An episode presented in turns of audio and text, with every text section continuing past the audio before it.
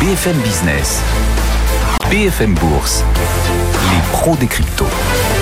Les pros des cryptos avec trois invités aujourd'hui avec nous. Donc Claire Balva, bonjour Claire. Merci d'être avec nous, directrice blockchain et crypto chez KPMG. Xavier Fenot qui est toujours avec nous par téléphone, associé chez Interactive Trading. Et Owen Simonin qui est euh, en duplex avec nous, fondateur de la chaîne YouTube Asher et de Juice Mining. Bienvenue également euh, Owen, merci d'être avec nous. Xavier, on, vous retrouve depuis euh, vos bureaux d'Interactive. On parlait du CAC 40 là à l'instant, mais il y a également des niveaux à surveiller sur le Bitcoin. Bitcoin qui est assez volatile ces dernières heures. On était encore en milieu de semaine aux alentours des 48 000 dollars et là on revient plutôt aux alentours des 45 000. Hein, c'est bien ça? Oui, mais globalement, le, marché des cryptos a été déjà très résilient ces, dernières semaines. Hein. Pourtant, on vient de le voir, effectivement, on a des marchés traditionnels qui, restent très volatiles dans le contexte qu'on connaît. On a plus particulièrement euh, sur les cryptos, notamment euh, tout ce qui tourne autour du, Parlement européen, euh, l'OMICA et leur, leur dernière update. Je pense que Claire et Owen en parleront tout à l'heure. Et, euh, et c'est vrai qu'on avait commencé l'année sur le Bitcoin quand même assez mal. Hein. On avait commencé avec moins 30% direct, bonne année, et puis on, commence avec moins 30% sur le Bitcoin. On était à 32 000 dollars, alors qu'on était quand même à 65 000 dollars deux mois plus tôt. Donc, euh, malgré finalement tout ça, on a eu, c'est vrai, ces, ces dernières semaines, une hausse qui a été construite, progressive, et dans le calme. Donc là, le Bitcoin est sorti, a sorti la tête de l'eau, au-dessus des 44-45 000 dollars. C'était le plafond d'air qu'il fallait passer pour rejoindre le, point de départ du début de l'année 2022, c'était 48 000 dollars. À quelque chose près, l'Ethereum, qui est le numéro 2 qui le suit, euh, euh, c'est la même chose. On sait aujourd'hui que 60% des bitcoins sont détenus depuis plus d'un an. Ça montre que les mains fortes n'ont pas changé d'avis. On en avait déjà parlé ici. Historiquement, quand on atteint ce chiffre, derrière, normalement, on a plusieurs semaines de hausse. Euh, hier, effectivement, vous l'avez dit, on a connu un repli général qui peut s'apparenter à ce qu'on appelle techniquement un pullback. C'est-à-dire qu'on a une hausse en franchissant cette zone de résistance des 44-45 000. On reprend appui sur cette précédente résistance pour mieux repartir. Donc oui, effectivement, c'est plutôt de bonne augure, euh, tant qu'on ne repasse pas en tout cas en dessous des 40 000 dollars sur Bitcoin. Pour autant, pas d'euphorie, hein, c'est un marché très émotif par nature, nous a prouvé quand même le concert ces dernières semaines, mais ne l'oublions pas, on est encore loin de ce qu'on appelle un bull run. Et comme je le disais en fait en début d'année, 2022 euh, euh, continuera à il y aura encore des, des, des, embûches. Ce sera moins euphorique très probablement qu'en 2021 parce que le marché aussi devient plus mature, plus travaillé. Donc voilà, on a passé la tempête. On reprend la respiration en, sortant la tête de l'eau. Maintenant, faut atteindre le rivage calmement. Donc oui, je pense que bah, on a terminé le, premier trimestre 2000, euh, 2022, euh, tant mieux. Voilà, C'était plutôt euh, semé d'embûches et c'est plutôt de bon augure pour, pour le deuxième trimestre 2022, ce qui est en train de se passer. Oui, donc suite à ce retournement haussier, pour nos auditeurs, téléspectateurs, bon, toujours compliqué de donner des conseils, mais est-ce que c'est le moment d'augmenter euh, son exposition ou plutôt d'être assez prudent? Ben, Il y a toujours des choses à faire en fait sur le marché, même quand on a l'impression qu'il ne se passe rien, comme ces deux derniers mois. C'est toujours le moment de, de, ouais, de s'y mettre, par exemple, ou euh, même si on a loupé un mouvement, c'est pas grave. Et d'ailleurs, le, le, fait d'avoir peut-être été trop prudent lorsque c'était hésitant entre 35 000 et 40 000 dollars, euh, maintenant le, le Bitcoin a regagné 25%, c'est pas forcément moins risqué aujourd'hui. Donc oui, on peut toujours augmenter son, son, exposition en ciblant, en ajustant le curseur progressivement. Le but, c'est en fait, c'est pas céder à la panique quand on a l'impression que ça y est, euh, euh, c'est la fin de la partie, tout va à zéro, etc. J'exagère légèrement, hein, mais c'est un peu ça. Euh, ou alors à l'inverse, de pas être en, en mode FOMO, c'est-à-dire euh, fear of missing out, la peur de louper un mouvement, ça y est, tout s'envole, vite c'est reparti, je m'expose à 100%. Aujourd'hui, il y a trois catégories de crypto ce que j'appelle un peu les folles, parce qu'il y a quand même Waze, par exemple, on avait parlé ici, euh, qui a pris 600% en 30 jours, Rune, qui a pris 245% en 30 jours également, la nouvelle euh, GMT de la blockchain N, qui a, fait son, qui a terminé son ICO le 9 mars, qui fait son entrée dans le top 100 des, des plus grosses cryptos au monde, euh, on en parle beaucoup sur les réseaux sociaux, euh, qui a fait quand même x10 en 15 jours. Il y a également les moyennes qui sont à peu près dans le marché. EGND, Solana, on en parle souvent ici. Ou alors les oublier qui ne font pas grand-chose. Ultra US, par exemple, Atom ou encore Mana, la blockchain Decentraland, qui pourrait d'ailleurs se révéler. Donc oui, il y a toujours des courses à faire, malgré les mauvaises nouvelles qui peuvent planer au-dessus de la tête. Il y a des projets qui continuent, des tendances qui s'organisent. Et à défaut d'être toujours au bon endroit, au bon moment, sur le point haut, sur le point bas, je pense qu'il faut se libérer de cette pression, de cet objectif et plutôt y aller progressivement, voilà, en, prenant le temps de comprendre les enjeux, de construire dans le temps. Donc, oui, il n'y a pas forcément plus de visibilité qu'il y a un ou deux mois. Mais vu ce qui se passe encore une fois ces, dernières semaines, je pense que c'est raisonnable d'être optimiste sans tomber dans l'euphorie. Donc ça évite quand même aussi les déceptions euh, lorsque la, la, prochaine fois le, le marché perdra 10%. Donc oui, c'est toujours intéressant de regarder un petit peu ce qui se passe à droite et à gauche. Il y a toujours des choses à faire. Il y a toujours des choses à faire. Donc, merci Xavier. Xavier Fenot, associé chez Interactive euh, Trading, avec euh, Claire qui est toujours avec nous en studio, avec Owen qui est avec nous euh, en visio. On va bien sûr revenir, comme chaque vendredi, sur l'actualité de la semaine, sur les crypto-monnaies. Encore beaucoup d'actualités cette semaine. Hein. Claire avec MicroStrategy, société américaine qui est spécialisée dans, dans les logiciels, qui détient beaucoup de bitcoins. Hein. C'est 125 000 bitcoins, c'est bien ça? Oui, entre 5 et 6 milliards de dollars. Ouais, c'est énorme hein, quand même. Hein, pour, pour une société et euh, qui a fait euh, parler d'elle puisque cette fois c'est MacroStrategy, c'est ça, hein, qui euh, détient des, des crypto-monnaies. C'est ça, en fait, la, la filiale de MicroStrategy, qui s'appelle donc MacroStrategy, euh, a emprunté du dollar pour acheter des bitcoins. Et donc, ils ont emprunté environ 205 millions de, dollars, si je ne me trompe pas, auprès de la Silvergate Bank. Euh, et ils vont investir ce montant notamment pour acheter du Bitcoin. On sait que MicroStrategy, au global, a une, stratégie d'achat récurrent euh, de Bitcoin pour lisser son investissement. Hein. Ils en ont racheté encore 660 en début d'année. Et là, ce qui est particulièrement intéressant, c'est que MacroStrategy euh, a pu emprunter 205 millions de dollars en mettant en hypothèque, en collatéralisant du Bitcoin pour garantir cet emprunt. Euh, et donc, il y a un peu plus de 800 millions de dollars en Bitcoin qui sont collatéralisés. Euh, donc on voit bien qu'il y a un montant nettement plus important qui est, collatéralisé. Hein, donc on surcollatéralise par rapport à ce qu'on emprunte. Donc c'est un peu comme si euh, vous hypothéquiez votre maison, mais cette fois euh, vous hypothéquiez vos bitcoins. Et donc ces bitcoins vont être mis en séquestre probablement chez un custodian avec un dispositif qui va empêcher MacroStrategy de les utiliser comme ils veulent et qui va demander des autorisations probablement du, du custodian ou de la banque pour euh, utiliser ces, ces, bitcoins. Donc on réplique finalement des mécanismes d'emprunt qu'on voit dans la DeFi, mais cette fois dans la finance traditionnelle, puisqu'on va mettre des bitcoins en surcollatéral pour emprunter du dollar pour acheter des bitcoins. Owen, on vous retrouve euh, depuis euh, vos bureaux de, de Juice Mining. Comment aujourd'hui on peut faire pour s'endetter pour acheter des, des bitcoins? C'est quand même assez surprenant cette histoire, non? Alors, oui et non. Dans le monde de la blockchain et des crypto-monnaies, c'est pas si surprenant que ça. Euh, vis-à-vis d'entreprises centralisées, c'est encore assez atypique, c'est vrai. Par contre, vis-à-vis euh, de, ce, de, de, de, de, protocoles décentralisés, il était déjà possible d'emprunter du Bitcoin en déposant ce que l'on appelle un collatéral. Le collatéral, c'est donc une caution que l'on va donner à l'algorithme qui va, en échange de cette caution, nous permettre d'emprunter un montant inférieur, évidemment, contrairement à une entité centralisée qui peut venir saisir quelque chose s'il y a un non-respect des, des règles de paiement et si la personne ne vient pas rembourser ce qu'elle doit la blockchain, elle, va donc être amenée à prêter naturellement moins que ce qu'on lui a confié. Là où c'est très très fort, c'est qu'on voit MicroStrategy, qui est l'une des sociétés qui détient le plus de Bitcoin au monde, c'est déjà colossal, et qui vient en plus utiliser sa position en Bitcoin et qui croit tellement qu'elle utilise ça en collatéral pour pouvoir emprunter et pour pouvoir renforcer cette même ligne. Et ça, c'est assez fou. La, chose que l'on voit de plus en plus dans le monde de la crypto-monnaie, c'est qu'il y a des entreprises qui commencent à capitaliser sur leur position et à augmenter la, taille de leur proportion, la taille de la ligne Bitcoin dans leur portefeuille. Aujourd'hui, MicroStrategy est de très loin le leader dans cette activité. Autre actualité de la semaine, mais pas que de la semaine, c'est bien sûr depuis la situation en Ukraine, situation dramatique avec euh, en répercussion, on voit des monnaies refuges qui se renforcent, quand on voit notamment le dollar, quand on voit notamment le franc suisse, c'est pas une valeur refuge, enfin c'est pas une monnaie, mais il y a également l'or. Est-ce qu'aujourd'hui le, Bitcoin peut être perçu comme une valeur refuge, Owen, comme le moyen de, se protéger contre le pouvoir des États et surtout contre le moyen des, bah, banques centrales, hein, tout simplement, quand on voit la, BCE ou encore la Fed qui injecte chaque année des, des milliards de liquidités alors, j'ai envie de dire oui dans une certaine mesure. C'est-à-dire que c'est totalement et techniquement incensurable. Ça, c'est une vérité.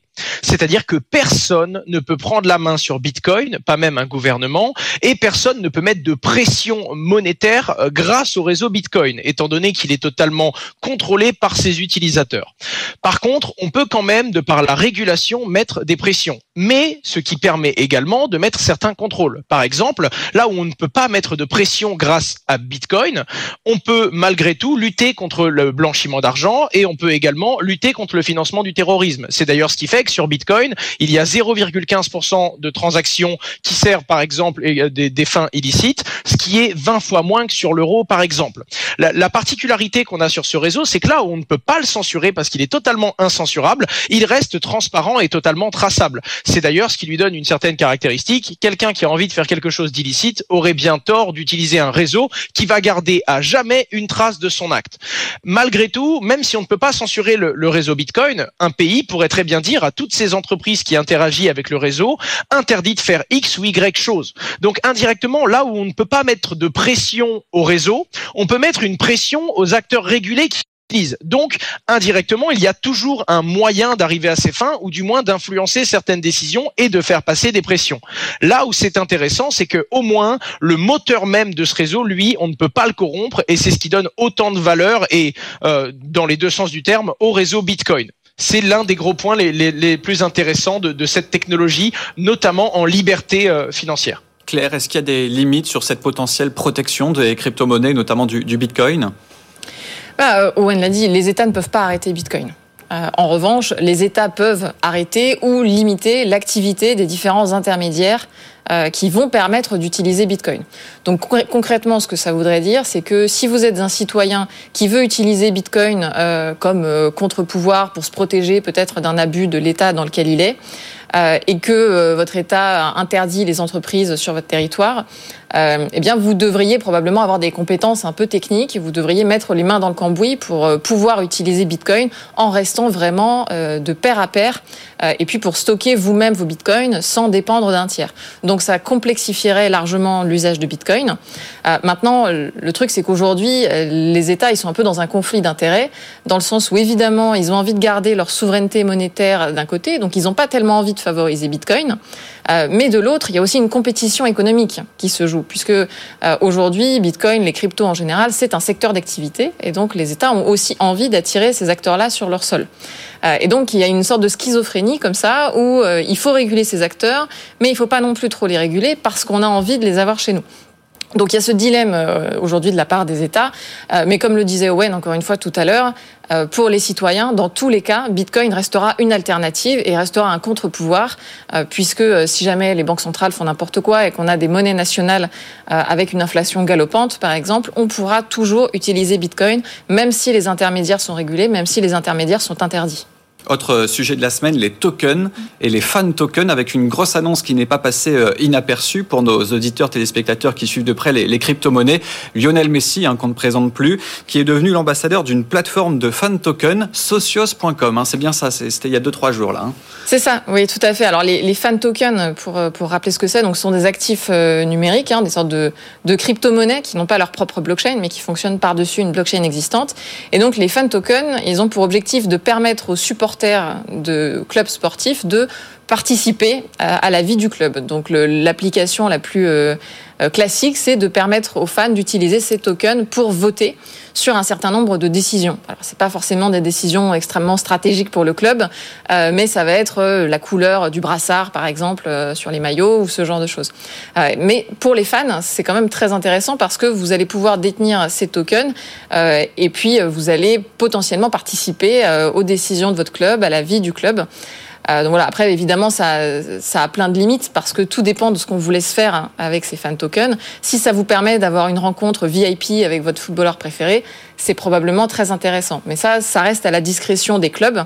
Les clubs qui se sont le plus intéressés aux fan tokens, c'est évidemment les clubs de foot, euh, mais pas que. On voit que ça commence à émerger dans d'autres sports aussi. Owen, on vous retrouve depuis euh, vos locaux de Juice Mining. Coup de com, bien sûr, avec Lionel Messi, mais c'est également une opération stratégique, j'imagine. Alors, naturellement, hein, c'est de la visibilité et ça donne un gros impact encore plus fort que celui qui avait déjà Socios dans l'univers du football, alors qu'ils sont présents dans énormément de gros clubs. Hein. Paris Saint-Germain ayant été l'un des premiers clubs qui a été tokenisé du coup par euh, par Socios et pour le coup par Alexandre Dreyfus, du coup un entrepreneur, un français, un cofondateur de Winamax qui porte cette structure. En l'occurrence, euh, le, fan token va avoir pour objectif de donner euh, euh, différentes choses à la communauté. Ça dépend évidemment du club. Hein. C'est le club qui choisit quelles sont les propositions qui sont faites aux fans, et les fans vont pouvoir, en fonction du nombre de tokens qu'ils ont, avoir certains avantages ou prendre certaines décisions. Encore une fois, l'utilité du coup du modèle repose sur la bonne volonté du club à donner des décisions à ses fans pour qu'ils puissent être justement plus que des fans et finalement décisionnaires dans certaines choses. évidemment, il y a un deuxième pan, c'est le pan financier. On a un token volatile qui dépend d'un club.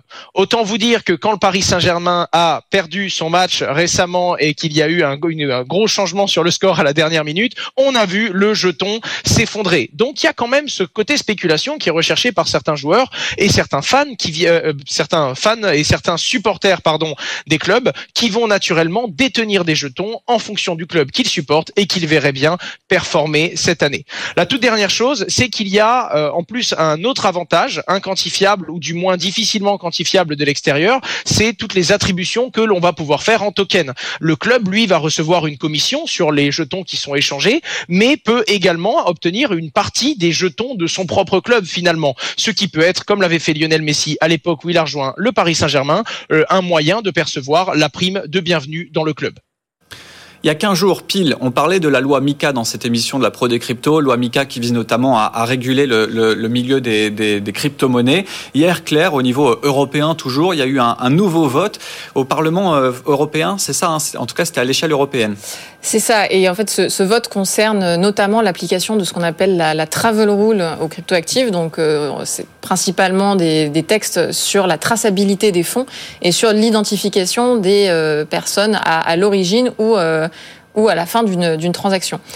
Et donc là, ce qui fait beaucoup polémique dans ce texte, c'est l'application de la travel rule aux transactions qui, impliquent ce qu'on appelle, enfin, ce qui est appelé dans le texte, des unhosted wallets.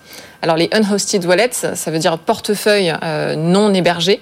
Euh, donc c'est un langage un peu juridique qui n'est utilisé en fait que dans ce texte-là, puisque dans le milieu crypto, on ne parle pas de unhosted wallets, on parle de portefeuille euh, non custodial. Donc c'est des portefeuilles que vous détenez vous-même, c'est-à-dire que votre argent n'est pas sur une plateforme, mais il est bien détenu par vous sur votre ledger par exemple, ou ça peut être sur une application mobile, une application web, mais c'est pas une plateforme qui détient votre mot de passe et qui détient vos fonds. Euh, et ça c'est quelque chose d'assez précieux pour la communauté parce que euh, les unhosted wallets c'est la souveraineté individuelle que vous avez sur votre argent. C'est votre capacité à détenir du cash sous forme numérique. C'est un peu comme un portefeuille physique que vous détenez vraiment. C'est pas votre banque qui le détient à votre place, mais euh, c'est vraiment sur votre téléphone, sur votre ordinateur. Euh, et donc là, ce qui fait polémique, encore une fois, c'est que les transactions qui vont impliquer euh, par exemple, une transaction au départ d'une plateforme d'échange et qui va arriver sur un portefeuille non custodial ou inversement, euh, va impliquer une identification des personnes à l'origine et à la réception de cette transaction. Autrement dit, si je veux demain envoyer des fonds de mon ledger jusqu'à une plateforme d'échange, eh bien, je vais devoir déclarer d'où viennent ces fonds. C'est-à-dire ce portefeuille euh, non custodial euh, que je que j'ai, je vais devoir déclarer euh, que c'est moi qui en suis propriétaire. Alors on se demande d'ailleurs comment techniquement ils vont pouvoir vérifier que c'est moi qui en suis la propriétaire, mais ça sera intéressant de voir comment on va faire. Et inversement, les règlements qui sont en train de passer pourraient concerner les transactions qui partent vers des unhosted wallets, donc c'est-à-dire limiter probablement le, le transfert des fonds de ces exchanges euh, jusqu'à des wallets non custodiales. Et donc ça, ça fait énormément polémique parce que ça va à l'encontre de l'idéologie des cryptos, qui est justement vraiment décentralisée, et ça isole quelque part le, ce milieu du, du, vrai pair à pair par rapport au milieu réglementé. Donc c'est un peu comme si on allait euh, essayer de, de, tracer vraiment toutes les transactions, de savoir qui est propriétaire de quel portefeuille. C'est un peu comme si on, on, mettait une puce dans votre portefeuille physique euh, pour savoir que, que c'est bien vous et qu'on vous obligeait à euh, authentifier euh, les transactions que vous faites en cash. Euh, donc ça, ça va vraiment à l'encontre de, ce que la communauté crypto souhaite et de l'idéologie de départ. Donc forcément, c'est pas très apprécié. Owen, quel est votre point de vue par rapport à ça? Quelles sont les répercussions à anticiper pour euh, les particuliers qui, nous écoutent et également pour les entreprises hein? Tout à l'heure, on parlait d'un énorme groupe euh, américain qui détient des bitcoins. Alors, en l'occurrence, pour moi, ça va vraiment à l'encontre des libertés individuelles. Pardon? Non, on vous écoute, allez-y, allez-y. En l'occurrence, ça va, selon moi, à l'encontre des libertés individuelles. Euh, pour le coup, il y a des fois où il y a des, des, des vraies répercussions, euh, où on peut avoir des vraies obligations qui peuvent se justifier, comme par exemple la lutte contre le blanchiment d'argent ou contre le financement du terrorisme. Euh, qu'on soit pour ou qu'on soit contre, que ce soit contraignant pour les entreprises ou pas, il y a un bon fond derrière. Là, en l'occurrence, je ne vois pas en quoi signaler toute transaction de plus de 1000 dollars d'un utilisateur va à l'encontre de certains principes et met en danger la finance. D'ailleurs, c'est même pas applicable. Ça ferait beaucoup trop de transactions. C'est pas applicable pour les jeunes entreprises qui n'ont pas les moyens de payer une compliance aussi robuste. Et pour les grosses entreprises, ça représente des, des transactions en surnombre. Il y a beaucoup, beaucoup trop de transactions d'un point de vue quantitatif. Et donc, c'est pas applicable.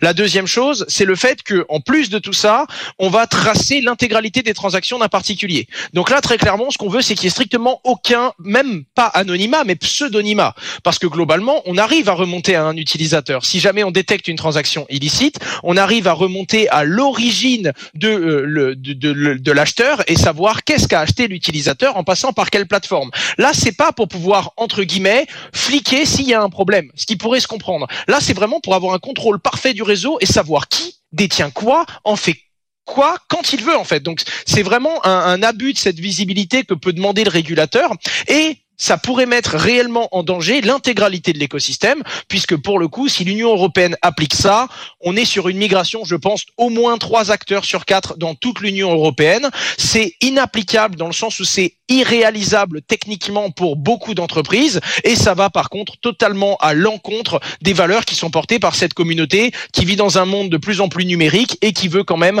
garder une certaine discrétion sur son activité et sur ce qu'elle fait. Donc c'est assez virulent et il y a même certaines choses que l'on ne peut pas faire. C'est ça qui est d'autant plus choquant parce que par exemple les PSAN ne devraient donc les entités régulées en France qui ont le droit d'exercer selon l'autorité des marchés financiers et la CPR ne devraient pas pouvoir envoyer de la crypto-monnaie sur des unhosted wallet euh, dans des pays qui sont sur des listes qui ne correspondent pas aux régulateurs. Mais comme on ne peut pas le savoir, c'est-à-dire que l'on ne peut pas connaître l'origine d'un portefeuille crypto, c'est-à-dire qu'on vient vous donner une obligation de vérifier quelque chose qui n'est techniquement pas vérifiable.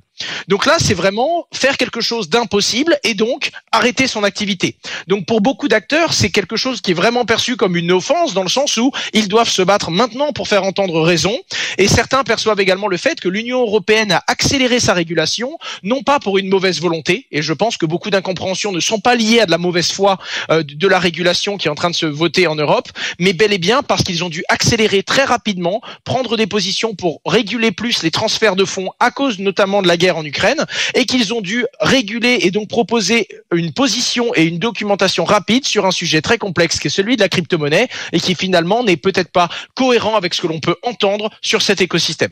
Bon, bah, le message est passé en tout cas. Hein. Merci beaucoup, Owen. Owen Simonin qui était donc euh, avec nous euh, en direct. On vous rappelle donc euh, les crypto-monnaies. On vous les retrouve tous les vendredis hein, dans les pros des cryptos, chaque vendredi à 16h35. Aujourd'hui, avec nous en studio, donc Claire Balva, directrice blockchain et crypto chez KPMG France. On avait également tout à l'heure par téléphone Xavier Fenot, que l'on remercie, associé chez Interactive Trading. Et donc Owen Simonin qui était donc en direct avec nous, fondateur de la chaîne YouTube Asher et donc de Juice Mining. Dans une minute, il sera 17h sur BFM Business. On se retrouve bien sûr pour le club et pour BFM Bourse. On est ensemble en direct jusqu'à 18h. BFM Bourse, vos placements, nos conseils sur BFM Business.